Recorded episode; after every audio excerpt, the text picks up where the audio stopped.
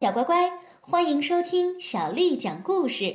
我是杨涵姐姐。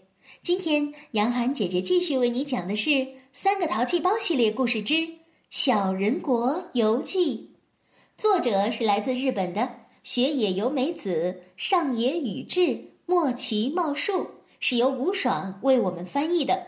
我们要感谢人民东方出版传媒东方出版社为我们出版了这本书《小人国游记》。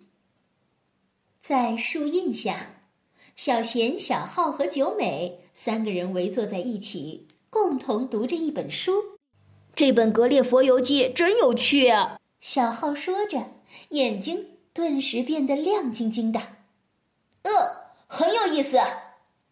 小贤和九美他们不住的点头和赞同。哇，好厉害！这个格列佛。原来是个巨人呀！不是不是，是格列佛去了小人国。哦，真想去小人国看看呀！接下来的故事会更精彩吗？只见小浩翻开书的那一瞬间，哇啊啊啊！咦，这里是？这里是小人国。由于突然出现了他们三个巨人。小人国的人们吓了一大跳，只见他们慌乱的大喊大叫，到处逃跑。呃，好高的巨人呐！巨人出现了，快逃啊！啊！一个小男孩慌慌张张的逃跑时，不小心掉进了河里。不好了，有人落水了！有人落水了！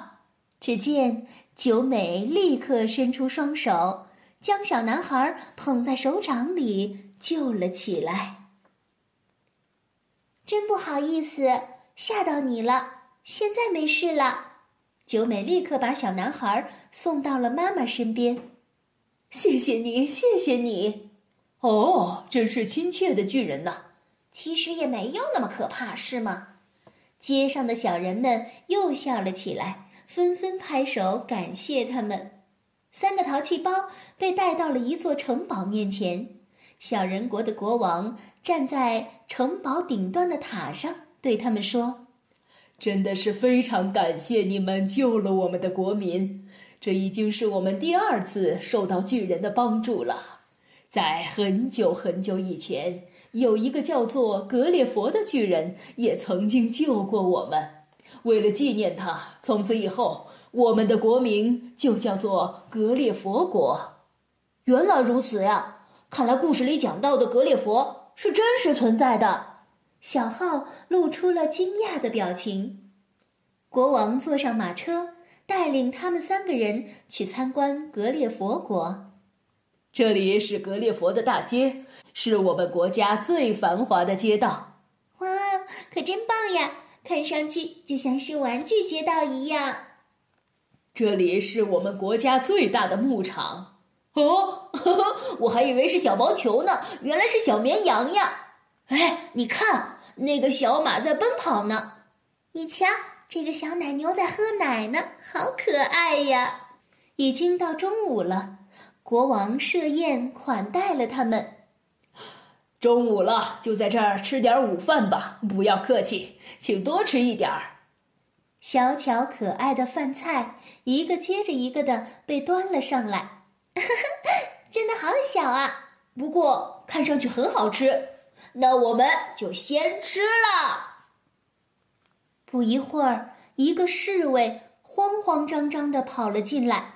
不好了，国王！山上下起了大雨，导致湖水高涨。我们快要被淹没了！继续下去的话，整个国家都会变成一片汪洋大海的。啊，什什么？这可是很严重的事情啊！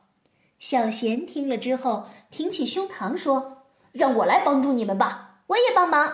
呃，我也帮忙。”三个人朝着山上走去，在大雨中，三个淘气包爬到了山顶上，眼看湖水就要溢出来了。这样吧，我们来挖一条河道，让水顺着河道流进大海里就可以了。像是在玩海滩上的堆沙子游戏一样哦。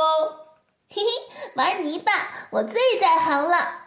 三个淘气包浑身都沾满了泥，渐渐的呀，河道就被挖好了。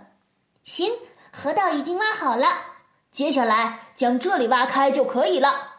是的，这样的话，湖水就能一下子流到大海里了。小人国的人们一直都在担心的注意着他们。